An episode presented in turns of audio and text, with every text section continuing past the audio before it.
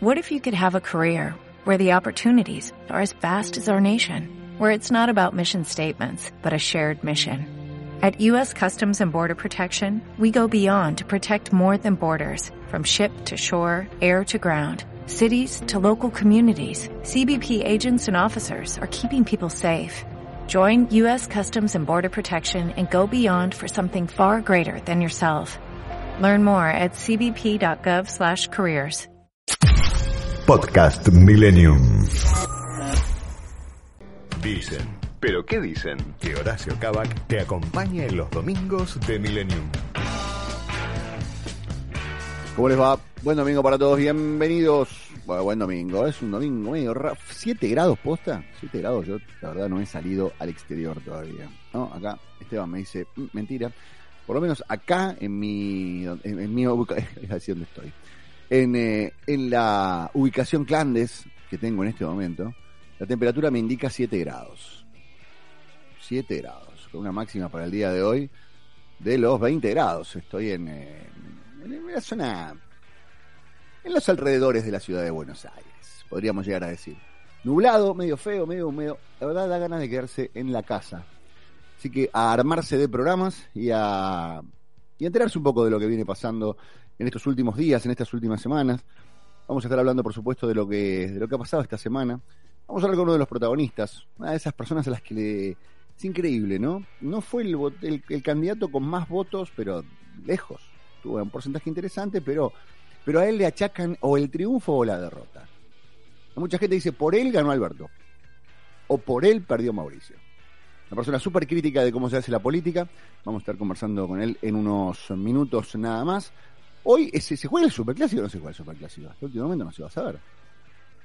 Va a entrar Boca a la cancha y enfrente va a haber fantasma, porque la verdad que 15 futbolistas de River hay eh, con COVID. Nadie en su cabeza tenía un protocolo con respecto a esto. ¿Qué pasa si tu equipo se, se enferma? Es llamativo que un equipo de fútbol se enferme, ¿no? Supuestamente por la cantidad de protocolos con los que se manejan. Los están testeando a cada rato, los testean antes del avión, los testean después del avión, los testean en los entrenamientos. ¿Cómo se contagiaron? ¿Se contagiaron ahí, producto del, del contacto, o, o hay alguien que no fue tan profesional fuera del ámbito futbolístico y terminó contagiando al resto? Una situación compleja, sobre todo en este alto grado de profesionalismo. Vamos a ver qué pasa durante la mañana del, del día de hoy. También se hablaba de que, de que Marcelo Gallardo había dado positivo o que estaba sintiéndose mal. Bueno, hay muchos rumores. No nos vamos a guiar por los rumores. Acá nos gusta analizar las, las noticias desde sus protagonistas, desde la voz de sus protagonistas. Esto se llama Dicen, pero ¿qué dicen? Y acá la voz de mi locutor, que se llama Rodolfo, siempre pide algo en el arranque del programa. Horacio, ¿tenés a mano los diarios? Porque dicen. ¿Pero qué dicen? Por supuesto, Rodolfo, tenemos los diarios a mano, por lo menos los diarios de circulación nacional, aquellos que dicen que marcan agenda. Empezamos con Clarín. Clarín tiene como principal noticia en su tapa la ofensiva acá sobre la justicia. El kirchnerismo suma los votos para nombrar a un procurador que le responda. Los diputados alineados con Cristina aceleran la ofensiva para sancionar la ley del Ministerio Público Fiscal. Este martes aprobarán el dictamen de comisión y negocian con varios bloques minoritarios para lograr el quórum y convertirlo en ley en la Cámara Baja. Solo admitirían cambios menores, pero podrían echar al actual procurador Casal y reemplazarlo por uno propio sin los dos tercios que rigen hasta hoy. Buscan resolverlo antes de fin de mes. Juntos por el Cambio se lanzó públicamente a impedirlo. La segunda noticia de importancia y la principal con respecto a la información y a la fotografía es el ataque de Israel que destruyó un edificio de la prensa que también usaba Hamas. En medio de la tensión bélica en Gaza, Israel bombardeó y derrumbó un edificio de oficinas de AP y de Al Jazeera. Avisó antes del ataque que allí trabajaban agentes de inteligencia del grupo Hamas. Recibió críticas en Europa y Estados Unidos. Las milicias terroristas lanzaron 300 cohetes contra ciudades israelíes. La reta desafía a Macri y Cafiero paga la factura, dice Ricardo Kirschbaum. Te voy a tener que intubar la hora más crítica del COVID, historias de terapia intensiva. Con la segunda ola en todo el país, Argentina pasó los 700.000 muertos. Esta información fue brindada por el Ministerio de Salud. Ayer hubo 400 muertes y el país alcanzó la cifra de 70.253 fallecidos. La tendencia se aceleró en los últimos 45 días. es por el efecto de la variante Manaus y porque la segunda ola es fuerte en todo el país y también porque todavía no alcanzaron a vacunar a la población en riesgo. En suspenso, casi todo River con COVID que condiciona el superclásico, complicado hoy con el partido contra Boca. Borestein dice Zanini, Flor de Topo. Van der Koy, el boicot contra Guzmán, Carlín, colores primarios, y el llanto de Falcioni, perdió esta semana a su mujer, pero el rojo a penales pasó a semis. Saltamos de la nación, podríamos decir de una vereda a otra. Vamos a página 12. Página 12 en su tapa tiene una noticia que nada tiene que ver con Clarín. A dos bandas, FMI, Club de París, son las dos bolas de billar y en el medio el taco. El presidente volvió de Europa convencido de que quedó cumplido el principal objetivo, encauzar las negociaciones con el Fondo Monetario Internacional y con el Club de París. En los próximos días se anunciará que hubo acuerdo con los europeos para pagar el pago que vence el tren, eh, perdón, para postergar el pago que vence el 31 de mayo y en el fondo ya se prefigura la decisión de no cobrar sobre tasas al menos mientras siga la pandemia. Eh, las mega elecciones que están haciendo historia en Chile este país elige este fin de semana alcaldes, concejales y 155 convencionales que redactarán la constitución que dejará atrás la constitución de la dictadura de Pinochet. Se lanza una línea roja, el nuevo proyecto del Grupo Octubre, centrado en el periodismo de investigación. Se presenta el martes en Canal 9 y en IP. Eh, una columna hacia los lectores eh, que habla del impacto de la pandemia, la catastrófica ciudad. Bueno, la página 12 intentó modificar este daño desde el principio, cosas que tienen que ver con, el manejo de la pandemia desde el diario. La agenda recargada de Alberto Fernández, según Mario Weinfeld. Israel destruyó un edificio donde funcionaban Associated Press y Al Jazeera, crece la violencia en Medio Oriente. La soja nacional y popular, dice Alfredo Zayat. ¿Y qué es el amor? Se pregunta José Pablo Feynman. La Nación tiene en su tapa como noticia principal que el oficialismo aún no tiene el número para aprobar la ley que restringe las clases semana la validará el Senado, pero en diputados le faltan entre 3 y 4 votos. Las confusiones del presidente es una columna de Joaquín Morales Sara. Cerca de Europa, lejos de la realidad, dice Jorge Liotti. El gobierno ve una inflación mayor a 29%, nosotros también. El jefe de la barra de News en la mira por un crimen de los monos, Carrió. Si soy una líder, no me puedo ir a vacunar a Miami. ¡Wow, wow, wow, wow! wow. Tinelli habla de su regreso a la TV, la política y el fútbol. ¿Cómo vamos a viajar en el mundo post pandemia? Y un superclásico impactado por el COVID es la noticia principal del diario La Nación. Y por último, nos vamos a perfil. Empresarios se endurecen. La elección de Funes de Rioja al frente de la UIA adelanta la línea crítica que la entidad asumirá ante el oficialismo que acusa a los privados por el alza inflacionaria. Alerta roja por los precios. Para el gobierno, inflación mata deuda en el año electoral. Mm, la entrevista de Fontevecchia es a Teresa García, el nexo Kichilov Intendentes. La Cámpora se está fusionando con el PJ. Un River tocado por el COVID visita un Bocas con urgencias. Independiente eliminó al pincha en los penales. Israel atacó oficinas de la prensa en Gaza. Negocian por la coparticipación. Estos son los principales títulos de los cuatro diarios de circulación nacional. Y este es el nuevo track de Coldplay, es un estreno. Vamos a disfrutarlo en esta mañana de Dicen, pero que dicen aquí en Millennium. Esto se llama Higher Power.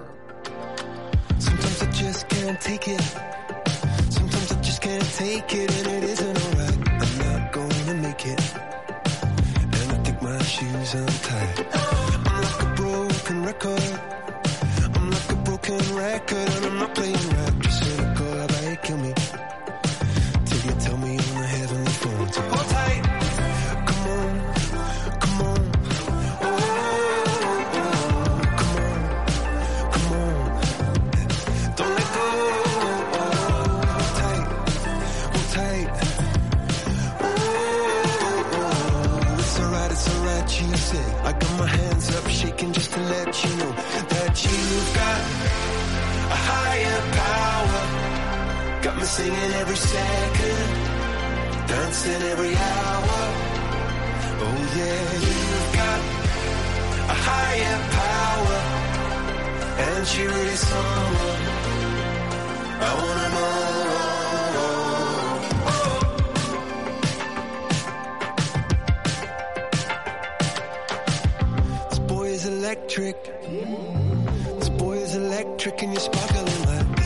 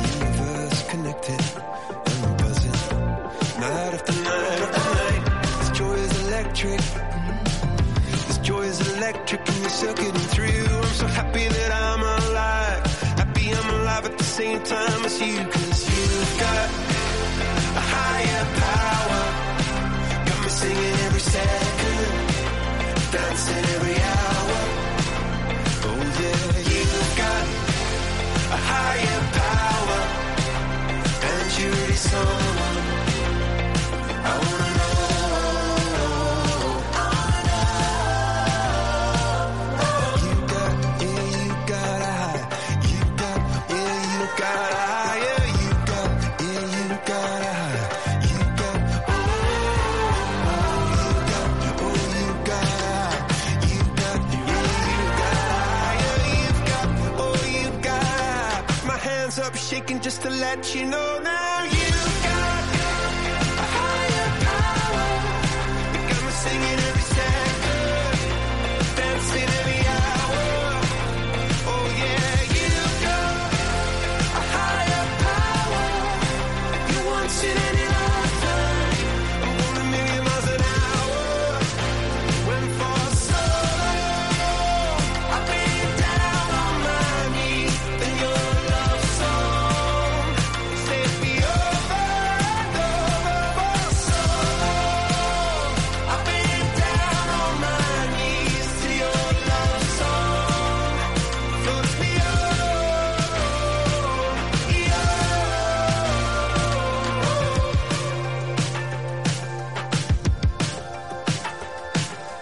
bien, arrancamos con Higher Power de Coldplay.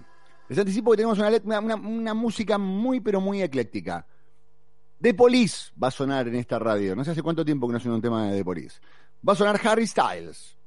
Estuvo a punto de salir al aire eh, Taylor Swift por pedido de mi hija, pero no, por ahora no. Eh, vamos a escuchar a un, a, un, a un británico que se llama Oscar Lang, que es increíble, y vamos a cerrar muy arriba con Jack White. Pero para eso falta un rato todavía, porque tenemos que enterarnos de, de las noticias, de las cosas más importantes que nos ha regalado nuestra maravillosa casta política en lo que va de esta semana. Así que, si a usted le parece bien, estimado Esteban, vamos con las noticias más importantes de esta semana.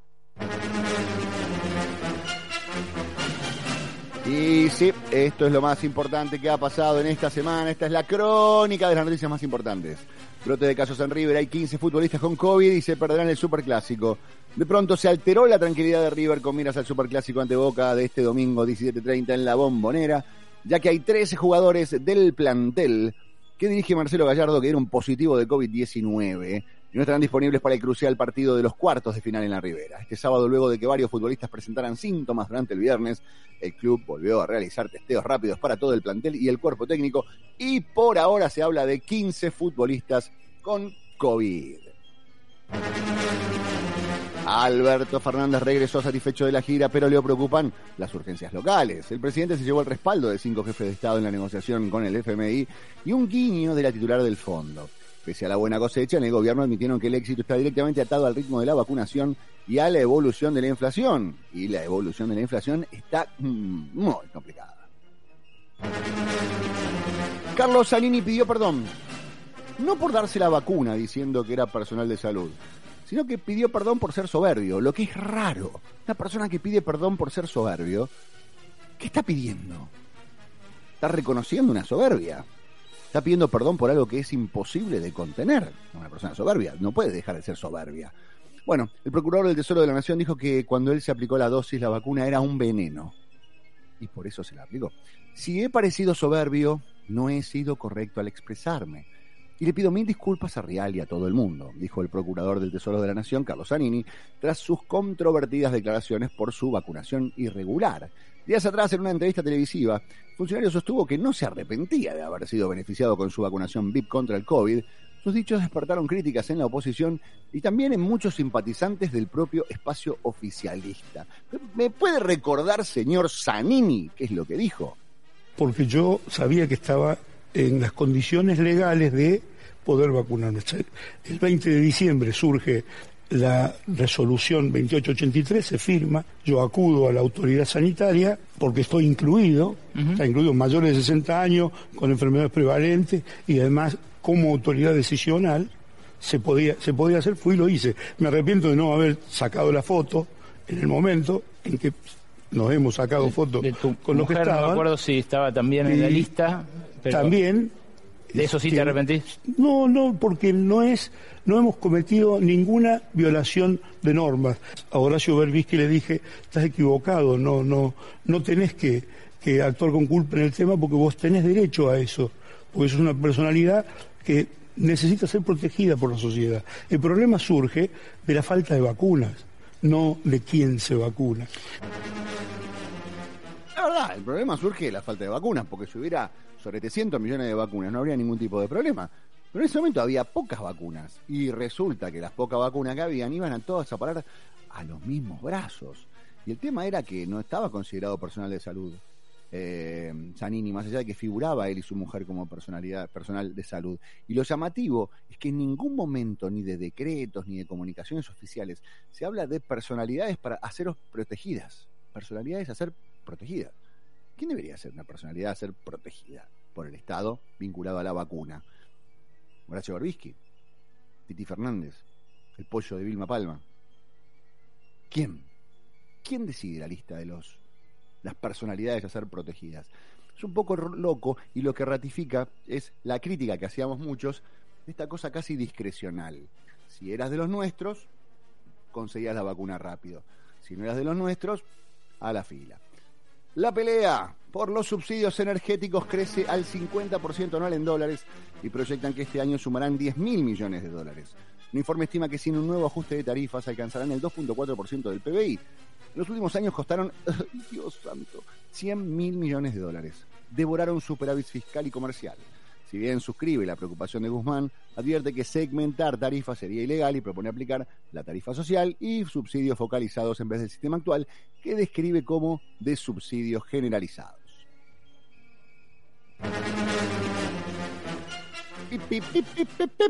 Coronavirus en la ciudad de Buenos Aires. Los casos positivos en las escuelas porteñas representan menos del 2% del total. La polémica por las clases presenciales en los colegios de la ciudad continúa luego del fallo de la Corte Suprema de Justicia que habilitó al gobierno a mantener abiertas las escuelas. El Poder Ejecutivo volvió a pedir que se cierren los colegios, lo mismo hicieron en las últimas horas los gremios docentes, UTE Capital y CETERA, que presentaron el viernes ante la Justicia Federal una medida cautelar. Pero lo cierto es que según la evidencia estadística, la tasa de contagios en el ámbito educativo es baja. Al menos así lo indicaron desde el gobierno porteño. Según adelantaron, los contagios registrados en las escuelas de la ciudad siguen siendo inferiores al 2% del total de las personas que forman parte de la comunidad educativa. Picante José Les Espart dice, si la Argentina no cambia, en medio siglo será la villa miseria más grande del planeta. El dirigente liberal explicó por qué propone a Juntos por el Cambio acordar tres ejes para cambiar el país y que no vuelva más el populismo. Cree que el gobierno tiene dos balas de plata para la economía, pero que nos encaminamos a la séptima crisis de los últimos 50 años. ¿Y saben qué? Hoy vamos a estar charlando con el señor José Luis Esper. Cannabis, industria nacional. El Ejecutivo presentará un proyecto de ley para regular el desarrollo de productos derivados de la planta. El borrador de la nueva legislación será presentado el 24 de mayo por el ministro de Desarrollo Productivo de la Nación, Matías Culfas, ante el Consejo Económico y Social. Es un negocio que crece de forma exponencial en todo el mundo y del que Argentina quiere formar parte. Por presión de la oposición, Kichilov deberá informar cada dos meses cómo avanza el proceso de la compra de vacunas. Es lo que se negoció para tener el acompañamiento pleno del proyecto que faculta el Ejecutivo bonaerense para iniciar gestiones para la adquisición de dosis. La iniciativa se convertirá en ley en los próximos, el próximo martes. Un colectivo de deudores hipotecarios criticó la medida del gobierno sobre los créditos UBA. Dicen que no soluciona nada. Le contestaron al ministro de Hábitat y Vivienda, Jorge Ferraresi, que las medidas anunciadas hace 48 horas no atacan al problema de fondo, que es el sobreendeudamiento debido a la indexación del capital por inflación. También dijeron que el gobierno no precisó si la modificación al tope de la cuota se va a mantener durante toda la vigencia del crédito, ni qué va a pasar con quienes tomaron sus créditos en bancos privados. Ferraresi había anunciado que a partir del mes próximo las cuotas de los créditos hipotecarios otorgados en UBA y que se ajustan por inflación no podrán superar el 35% de los ingresos del tomador del crédito. Y por último, el avance de la segunda ola de COVID-19 en Argentina entre restricciones poco eficaces, variantes más contagiosas y letales, poco testeos y una agencia de testeos puesta en Ezeiza comandada por dos monotributistas. Ah, bueno. Los expertos consultados sostienen que sí, es todo un loco, y que hace falta mayor cantidad de testeos, aislamientos de contactos estrechos y también un seguimiento continuo de los pacientes desde el inicio de sus síntomas. Sí, esto es lo más importante, queridos amigos. Las noticias más importantes de la semana, la crónica de esta locura, llega a ustedes gracias a FM Milenio. Uy, sí, de Police. Para levantar, esto es, esto es canción de domingo, no puede levantar, pon esto. Synchronicity One de Police.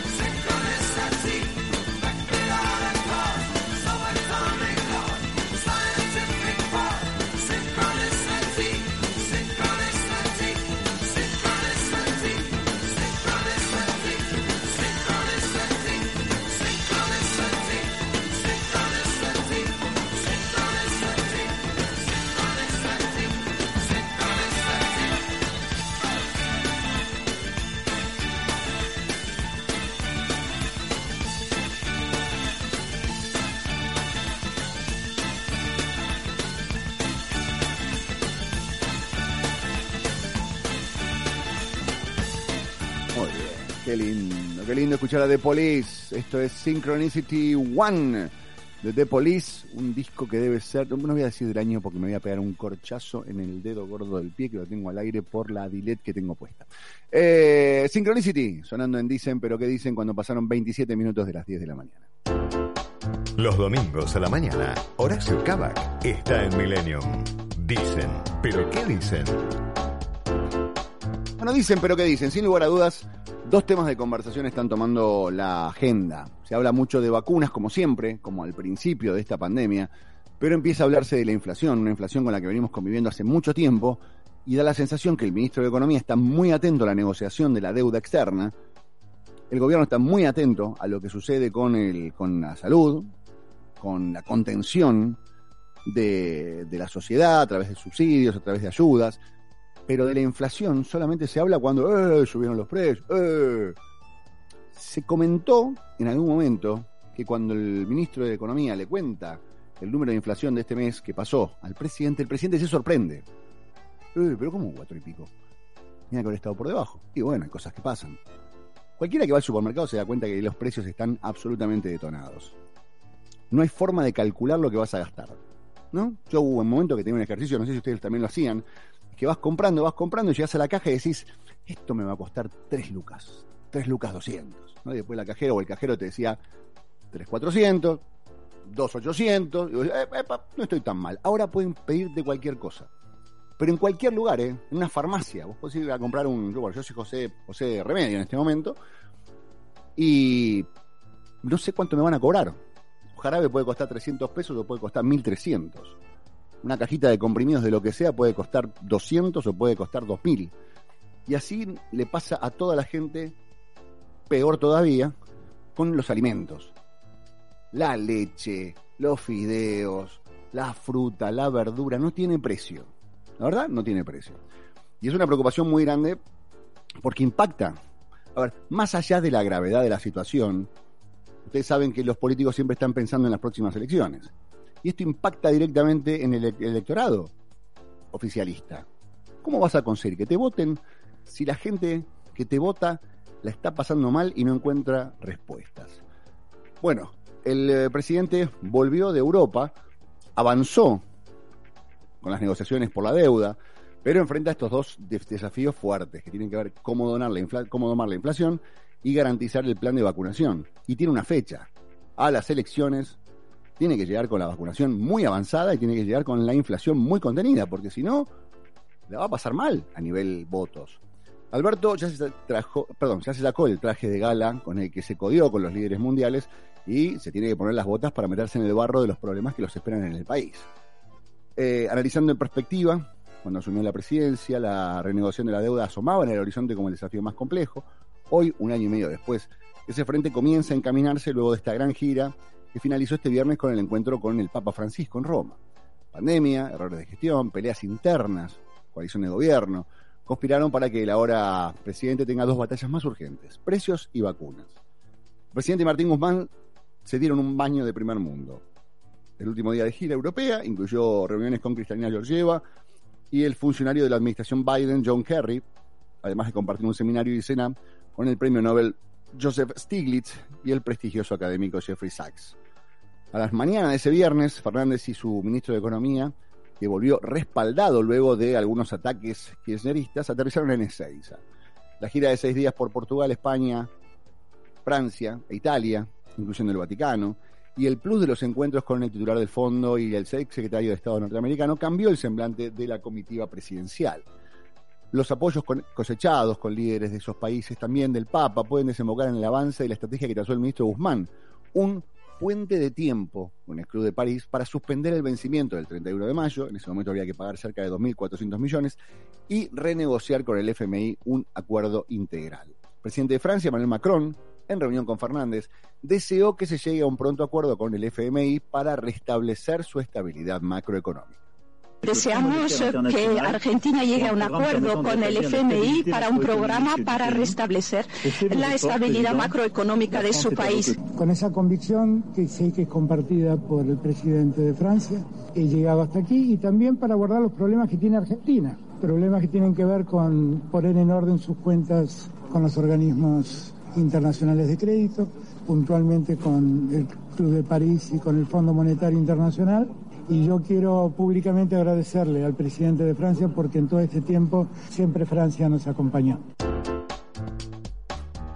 Muy bien, recordemos que la relación entre Argentina y Francia, desde el gobierno de Macron, venía muy bien, muy cercano con, Mauricio Macri. Daba la que eran prácticamente amigos. Está bueno que los vínculos entre países trasciendan las ideas políticas de quienes gobiernan dichos países. Porque básicamente es eso, son relaciones entre países. Prácticamente debería importar poco que el gobierno sea peronista, que sea macrista, que sea kirchnerista. Es un país en un vínculo con otro país. Si los vínculos van a cambiar dependiendo de quién nos gobierna, estamos en serios problemas. Eh, en la comitiva oficial revelaron los apoyos obtenidos en los cuatro países visitados, al que se sumará Alemania, ya que en las dos semanas que vienen Fernández eh, tendrá un Zoom con Angela Merkel para lograr la eliminación de sobrecargos a las tasas que paga la Argentina. Eso podría ahorrarle al país unos 950 millones en 2021. Hubo también un pedido formal para ampliar los 4.500 millones de dólares que en agosto Argentina recibirá por parte de derechos especiales de giro, cosa muy técnica, pero que le permite a la Argentina ahorrarse sus buenos mangos. El jefe de la Casa Rosada participó el 14 de mayo de un encuentro con la directora gerente del Fondo Monetario Internacional, Cristalina Georgieva, en la que recibió el respaldo del organismo para trabajar con el país en pro de una solución a la situación de la deuda. Una mujer muy consciente de la situación que vive el mundo y de la situación que vive América Latina y, de la situación argentina en América Latina. Yo la vi muy consciente del problema y, y muy receptiva. Eh, bueno, ahora el resto es un tema de negociación, todo, todo, todo finalmente te queda reducido a eso, pero creo que fue una reunión constructiva donde insistí en mis planteos que tienen que ver con la reducción de las sobretasas, extender los plazos, eh, entender que el mundo está viviendo un momento singular y que por lo tanto hay que atender a esa singularidad y que no, no podemos pensar en un acuerdo que le exija mayores esfuerzos al pueblo argentino. Da la sensación de que el viaje de Alberto Fernández, eh, a ver, le, vino bien a él como presidente y a él como persona, ¿no? Eh, tuvo la posibilidad de, de, de, mostrarse como un líder con vínculos en el exterior, avances en muchas de esas negociaciones y al mismo tiempo tomar distancia de los problemas locales, ¿no? Porque daba la sensación que el presidente estaba demasiado metido en cualquier cosa y, no da, el presidente debe tomar distancia, el presidente ya no es más un militante. El presidente ya no es más un, una persona de un, un, tuitero como cualquiera de nosotros que pueden poner cualquier boludez. Eh, a la distancia el presidente eh, a ver, contestó muy rápidamente con respecto al, a la situación de Carlos Arini, evitó la respuesta, dio por terminada la disputa entre el subsecretario de Energía y Guzmán. Eh, las provocaciones kirchneristas obviamente le molestan, pero no quiere ir más allá. Pero al mismo tiempo está volviendo con una, una buena repercusión de lo que tiene que ver con su, con su viaje al exterior, pero al mismo tiempo con poca respuesta para aquella persona que le dice no me alcanza para comprar polenta, no consigo cortes de carne, no sé cómo voy a pagar los medicamentos, no llego a la obra social, no, no, no. Eh, ¿Qué pasa con mi rubro que no funciona? ¿Qué pasa con el mío? Trabajo en un gimnasio que está cerrado, trabajo en una peluquería que me, que me estoy con restricciones, trabajo en un restaurante que a la noche no puedo laburar, digamos, hay un montón de respuestas que el presidente no tiene o por lo menos no ha compartido y eso es lo que impacta más a la gente de pie, digamos, a la, a la, a la gente común, la gente común está más preocupada por el changuito del supermercado que por la deuda externa, evidentemente. Pero una reunión con el Papa Francisco, que si bien el Papa Francisco es un líder, podríamos decir, religioso, de carácter también este, global, y es un líder político del Vaticano, eh, habló con el presidente Fernández. Un muy lindo encuentro, hacía un tiempo que no lo veía y por lo tanto reencontrarlo fue muy grato para mí hablamos de todo, hablamos de, los, hablamos de los problemas que aquejan al mundo, que aquejan a la Argentina. Como siempre, él con su gran predisposición para ayudarnos. Y bueno, y después hablamos de cosas buenas.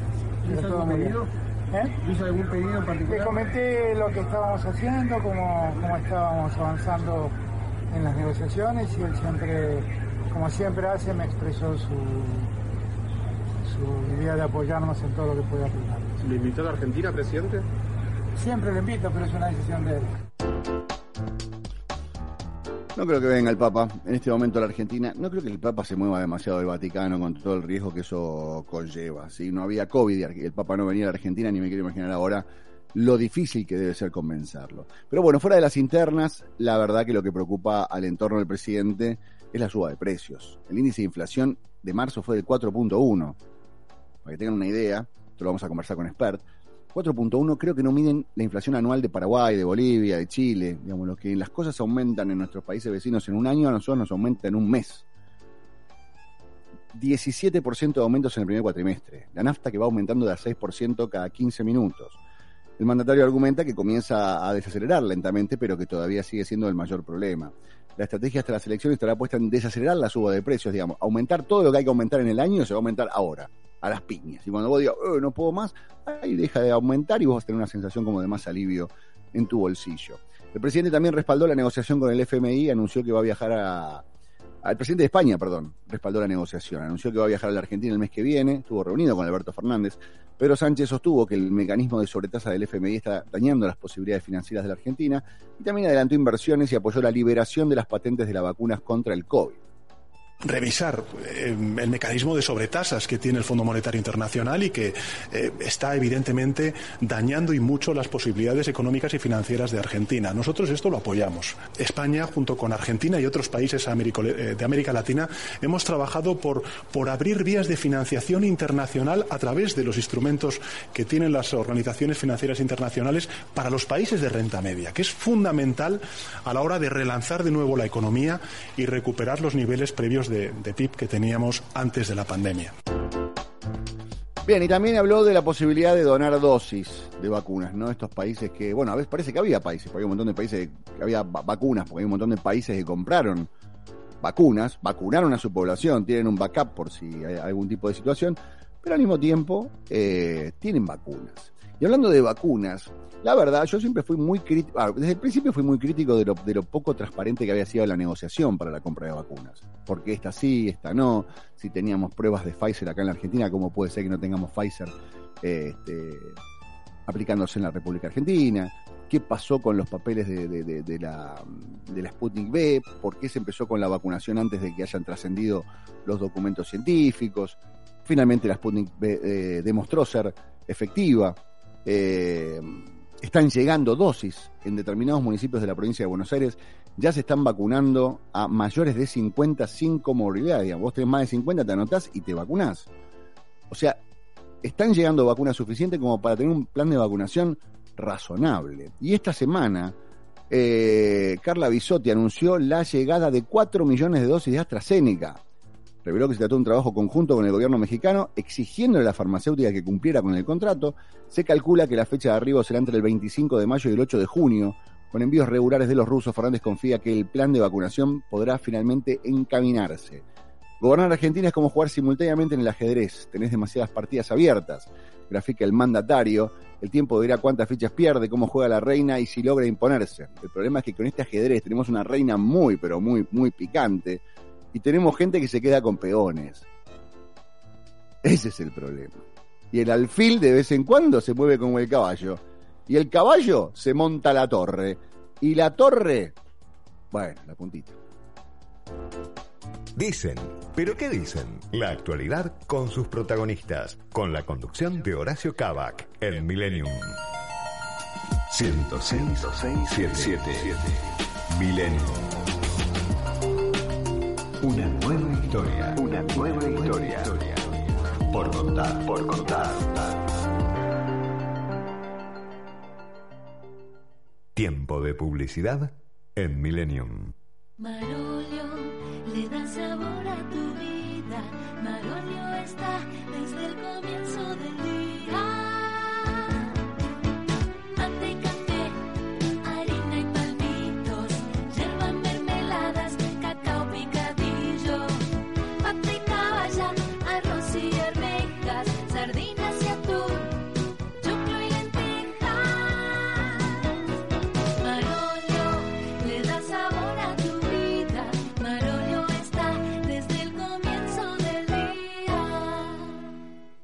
Presenta Adrián Mercado, gestión inmobiliaria, alquilar o comprar. Te encontramos aquel lugar que sea perfecto para vos. Adrián Mercado, el placer de operar con el que sabe.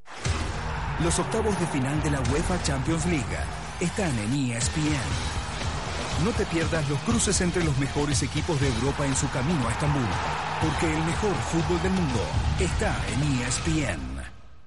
Presenta Adrián Mercado, gestión inmobiliaria, casa o departamento. Te encontramos aquel hogar que sea perfecto para vos. Adrián Mercado, el placer de operar con el que sabe. Fin de espacio publicitario. Los domingos a las 10. Todo lo que pasó Y lo que se viene. de la mano de Horacio Cavac. Dicen, ¿Pero qué dicen? por Millennium. Muy bien, las eh, 10 de la mañana y 42 minutos en todo el país. Mañana nublada. Yo tenía planes de hacer cosas al aire libre, pero esto me está tirando un poco para abajo. Vamos a recalcular las cosas que tenía pensadas hacer. No sé qué hace mi invitado habitualmente los domingos a la mañana. José Luis Esper está con nosotros. ¿Cómo te va, José Luis? Bienvenido. Hola, hola Horacio, buen día, ¿cómo te va? Muy bien, por suerte. José Luis, siempre hago la misma pregunta. Un domingo, diez y media de la mañana, cuando no tenés a alguien que te rompa como yo hablando por teléfono para salir en un programa de radio o de tele, ¿a qué dedicas tu mañana de domingo?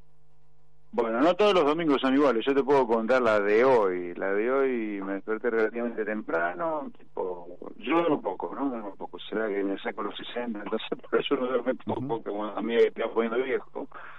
Pero me levanté, me comí una naranjita y salí a correr un poquito. Yo acabo de tener COVID, así que estoy, estoy empezando la actividad deportiva muy de a poco.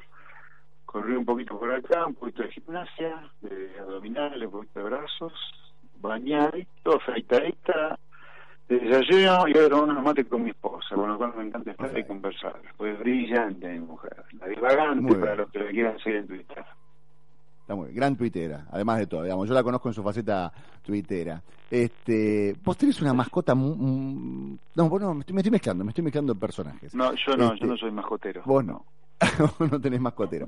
Escuchame una cosa. Pero tenés una idea del país que hay mucha gente que no la entiende, ¿no? O cada vez que vos levantás la voz, dice, oh, viene viene la derecha, viene el recorte. Nos vamos a cagar todos de hambre para imponer las, las políticas económicas que, que vienen desde los Estados Unidos para beneficiar a las empresas y para beneficiar a los otros países y dejando de lado lo que es el, eh, la ciudadanía argentina y todo eso. ¿Qué, qué, qué respuesta tenés ante esto?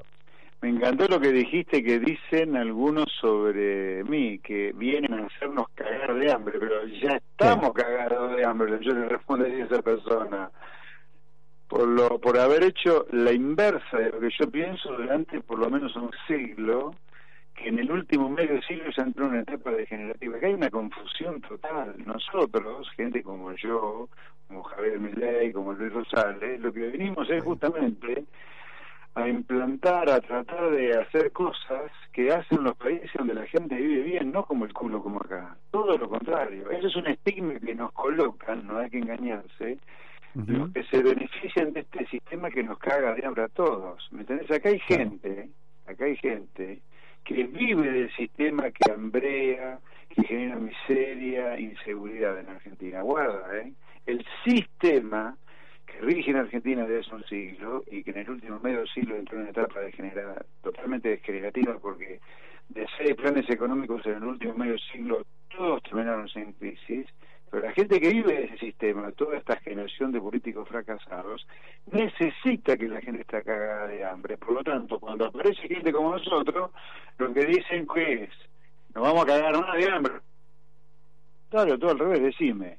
Si yo propongo reducir el tamaño del Estado para que la gente pague menos impuestos y pueda disfrutar del fruto de su trabajo, ¿dónde está el intento mío ahí de que la gente se cague de hambre? Cuando yo quiero reformar las leyes laborales, estas que tenemos, que han generado 6 millones de trabajadores sin ninguna justicia social, totalmente en negro, totalmente precarizados, sin medicina, sin vacaciones, sin aguinaldo, sin jubilación. Si yo quiero cambiar esas leyes laborales, porque quiero que esos 6 millones de trabajadores sigan cagados de hambre o que estén mejor, ¿me entendés? O sea, guarda que el sistema tiene sus eslogan contra aquellos que queremos terminar el sistema por el bien de la gente del laburo. Al revés, todo al revés, todo al revés. Acá Luis, no hay ninguna derecha, ni liberalismo, ni keynesianismo, ni nada. Lo nuestro es puro sentido común, puro aplicar la ley de gravedad en los países donde la gente vive bien, al revés de lo que pasa acá, donde la gente vive como el traste, ¿eh? pura ley de gravedad de los países donde la gente vive bien. Simplemente es eso, copiar.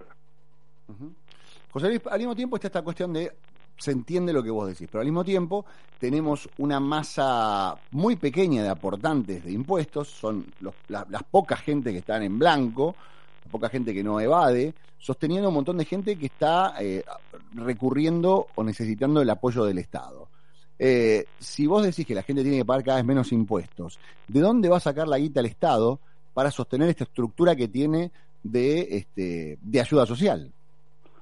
Bueno, a ver, acá hay que separarlos tanto. Una cosa es la cuestión conceptual y otra cosa es la cuestión operativa, operativa, operativa en el día a día. Yo creo que hoy, bueno, podés quitarle un mango a la ayuda social en medio de esta catombe socioeconómica. Lo que yo digo es, aquellos que no sufren la hecatombe socioeconómica, o sea, aquellos que no son pobres, que no son indigentes, que no son marginales, los que no viven en villas miserias, eh, el comerciante, el industrial, o sea, la gente de laburo o los que están afuera del sistema directamente, a esa gente la tenés que ayudar y mucho. ¿A quiénes los tienen que ayudar? ¿Quiénes son los que tienen que ayudarlo? aunque nunca hasta ahora, desde que comenzó la pandemia, han hecho algún esfuerzo para ayudar a la gente que se funde de laburo, los que han quedado fuera del sistema, que es la clase política. Yo te aseguro que todo lo que dice el presidente es falso. Si acá se bajaran en serio durante por lo menos un tiempo, mientras dure la pandemia, y mirá que puede venir la tercera ola, incluso ahora en el invierno, si se bajaran durante algún tiempo, todos los funcionarios políticos de todos los niveles de gobierno, nación, provincia y municipio, tener plata para revolver para arriba. Pero además, además, ya que estamos entrando un poco tangencialmente al tema de la salud de la gente, yo no entiendo cómo para un gobierno la vida de la gente en el medio de una pandemia que mata y esta segunda ola que estamos sufriendo es jodida, yo la sufrí, mi esposa la sufrió el COVID, es jodida, es jodida. Vos también la sufriste, esta segunda sí, ola es jodida muy grave, sí. es jodida, es muy jodida esta segunda ola. Yo no entiendo cómo el gobierno no está obsesionado con conseguir todas las millones de vacunas necesarios para que a la gente se la vacune. No, se juntan para ver qué obra inauguran el estadio de fútbol en Santiago del Estero. Entonces, cuando uno desde este lugar critica a, la a los funcionarios públicos, lo critica de este lugar. En Estados Unidos están sobrando 70 millones de vacunas de AstraZeneca que Estados Unidos las está regalando en México y Canadá. ¿Qué hacemos que no estamos allá? En lugar de mendigando más plata del Fondo Monetario, más plazo para pagar al fondo, pidiendo millones de vacunas para que los argentinos puedan ser vacunados y terminar con el virus, ¿viste? Pero Sí, yo te digo, la, la ayuda social no la puede cortar ni en pedo, pero sí que la política alguna vez, ni en pandemia se han bajado los sueldos estos hijos de mala madre, ni en pandemia. Ahora eso sí, más impuestos han colocado, y te cuento qué impuestos han subido, han creado el impuesto a la riqueza. En la provincia de Buenos Aires, donde yo vivo, la patente de los autos, Kicillof la subió promedio 40-50%. O sea, subir impuestos sí lo hacen. Ahora, bajarse los sueldos ellos nunca. Y es difícil, es difícil. José Luis, como siempre, gracias. Es un placer hablar con vos. eh. Muchas gracias por placer, muy con nosotros día. un ratito este Chau, domingo. chau.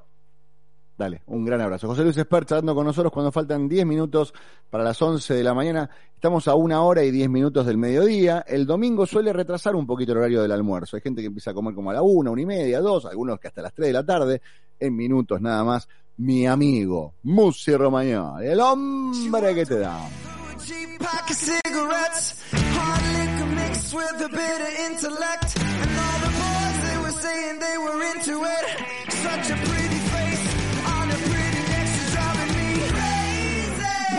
Into it, but I'm into it. I'm kinda into it. It's getting lazy. I think I'm losing it.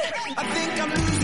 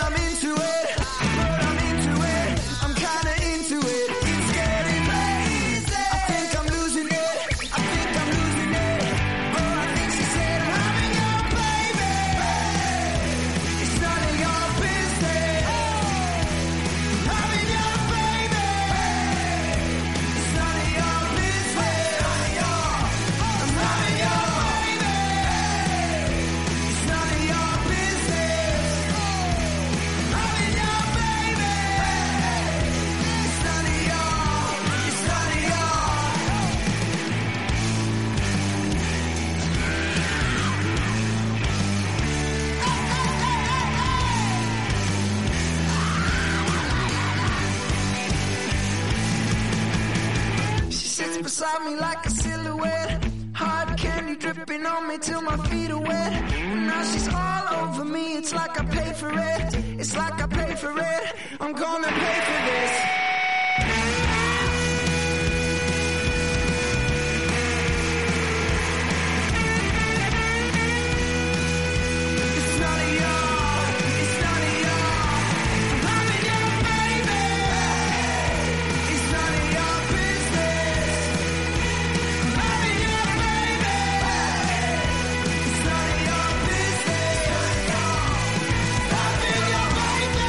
Esto es sí, Harry Styles. ¿Se acuerdan de ese cantante que apareció de un, de un, show? Que formó parte de una boys band, se llama One Direction. Bueno, ahora, bueno, ahora no, este es un tema del disco, del, del disco anterior que se llama Kiwi, donde la roquea muy pero muy bien. Banco a full a, a Harry Styles y a sus uñas pintadas y a su ropa de mujer. Y ahora, en Millennium, cuando faltan 7 minutos para las 11 de la mañana, cuando la panza se empieza a comunicar con tu cerebro y dice, dame algo, dame algo, tenemos al hombre que da hambre, Musi Romagnoli. ¡Ciao, Musi! Ciao, tutto bene? Todo bien, escuchame una cosa, todavía, todavía me arde la boca de la putanesca que comimos el otro día. No, non stava tan piccante. Dale, Tano, da, no estaba tan picante. Por Dios, hay que poner, no hay que poner un vaso de agua, hay que poner un matafuego. ¿Cómo comen? Yo pensé que los mexicanos comían picante. ¿Cómo le gusta el picante a los tanos también, eh? Bueno, lo importante es que te gustó, ¿no? Todo. Sí, muy rico todo. Muy rico todo. La fritanga, muy rica. La fritata, la fritata se dice, la fritata, la, la que hubo, teníamos langostino, raba, Ah, esta es la frittura mista. fritura Fritura. mixta, muy rico. Estamos hablando del nuevo restaurante, eh, Musi, Sí. ¿no? El que está ahí en la Recoba. Nella Recova, il giardino di Romagnoli. El Jardino, muy pero muy lindo, bien ubicado, una linda terraza, unos proyectos tiene el Tano para hacer que, ah, ojalá que si, si se concreta la mitad de esos proyectos, vamos a tener uno de los mejores lugares de Buenos Aires para ir a comer. Escuchame una cosa, Tano, nos falta, estamos, estamos lejos del mediodía todavía, el mediodía, la, la comida del mediodía, medio como que se posterga, ¿no? Somos muy poco puntuales con el almuerzo del domingo. Y a mí a esta sí. altura del partido, después de haber desayunado tipo 5, 9 de la mañana, me da ganas de comer algo. Tenemos que inventar una, una como si fuera la previa del fútbol. ¿Cómo, qué, qué podríamos inventar para no llenarnos de comida? De modo tal que, eh, pero te llenaste de comida y ahora no comes nada. Y llegar bien con algo suavecito, algo rico, algo sabroso. Ah, potremmo fare una, una bruschetta, una cosa así con aglio con, eh, con tomate, algo delicato así, piccata, piccando, con un buon aperitivo. Eh, algo así, tranquilito. Está bien. Porque también pasa que se superpone con el horario. A ver, cuando uno terminaría de hacer esto, empezaría este, la persona a la que le toque o la que di- disfrute eh, cocinar la comida del mediodía. O sea, no podemos hacer mucho quilombo en la cocina. No, algo rico rapido. Hoy eh, una receta, un tip muy rápido. Mm, una salsa al salmón, no, salmón ahumado hay que comprar. Salmón ahumado, 100 gramos por cada persona, 100 gramos. Por cada Sí. persona se saltea un poquito de jamón ahumado con aceite de oliva, Sí. se agrega crema, un poquito de crema. Para salteás el salmón ahumado, ¿lo sacás? ¿Lo Sí, metes en la, en la salteas sartén? ¿Lo con salteás al salmón ahumado con un poquito de aceite? Sí, así. Muy bien. se, se agrega crema de leche, una taza de crema de leche per persona. Y después dos cucharadas de tomate, se hace hasta que no se pone así rosa, lindo, se calienta bien, se, cocina la pasta fresca con lo que uno quiere, un gnocchetti a salmón, gnocchetti. Sería los gnocchi a salmone che sarebbe proprio si chiama gnocchetti a salmón, es riquísimo, o sea, una salsa así delicada. 10 minutos ya tienes la salsa y la comida lista. 10 minutos. Me gustó el, me gustó el detalle ese, ¿eh? Nunca... Ah, yo soy muy del salmón ahumado de ponerlo en algún sándwich, que no sé qué, pero nunca se me hubiera ocurrido saltearlo con un poquito de aceite.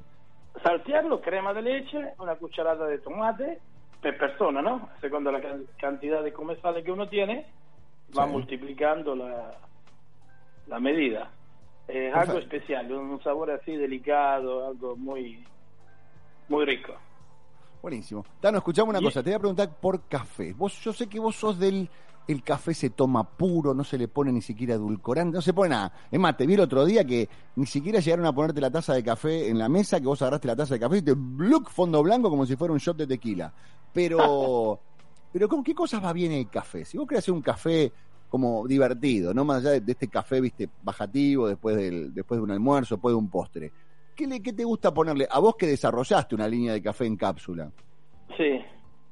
No, me, con, eh, con helado, helado con café me gusta también. Helado con café. el café. sì. O ristretto, super ristretto e ta. Perché il caffè si deve quedare nel, nella bocca un poquito, ¿no? debe ser cremoso, debe ser Sí. porque en la boca tenemos todo el aparato salivares donde asumimos todos los, los sabores y, y queda por un tiempo, media hora, 15, 20 minutos. Si no es Sí, bueno, en cremoso, caso- no, no, queda ahí en la silla. Sí. Sí. Salvo que sea una salsa putanesca, que ahí de- del jardino de, de- de- de- de Tano, que te queda cuatro o cinco semanas. Tano querido, este, seguramente nos veamos esta, esta semana. Te mando un gran abrazo. Gracias, eh. chao. Dale, gracias. Musi Romagnoli con nosotros, el hombre que da hambre. Y este chico se llama Oscar Lang, Drinking Wine, más o menos lo que estábamos conversando. Escúchenlo, es genial este pibe. Debe tener 22, 23 años, británico.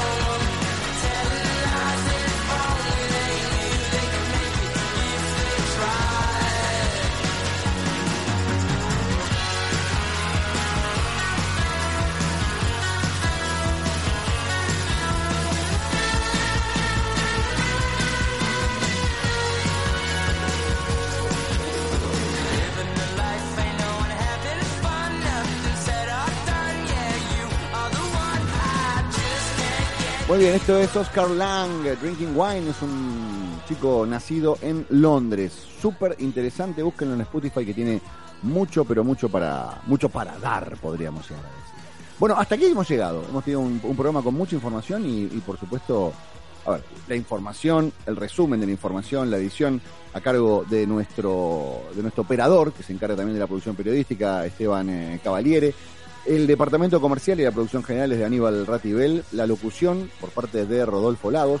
Yo me encargo de hablar cuando me levantan el pulgar y de poner la música que a mí me divierte y espero que a ustedes también.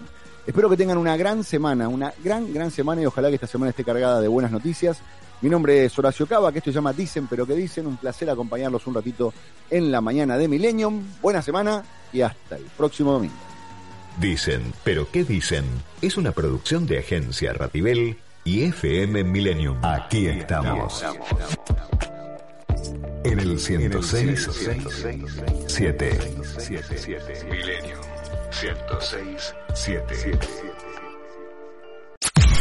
Podcast Millennium. When you drive a vehicle so reliable it's backed by a 10-year, 100,000-mile limited warranty, you stop thinking about what you can't do and start doing what you never thought possible. Visit your local Kia dealer today to see what you're capable of in a vehicle that inspires confidence around every corner. Kia, movement that inspires. Call 800-333-4KIA for details. Always drive safely. Limited inventory available. Warranties include 10-year 100,000 mile powertrain and 5-year 60,000 mile basic. Warranties are limited. See retailer for details.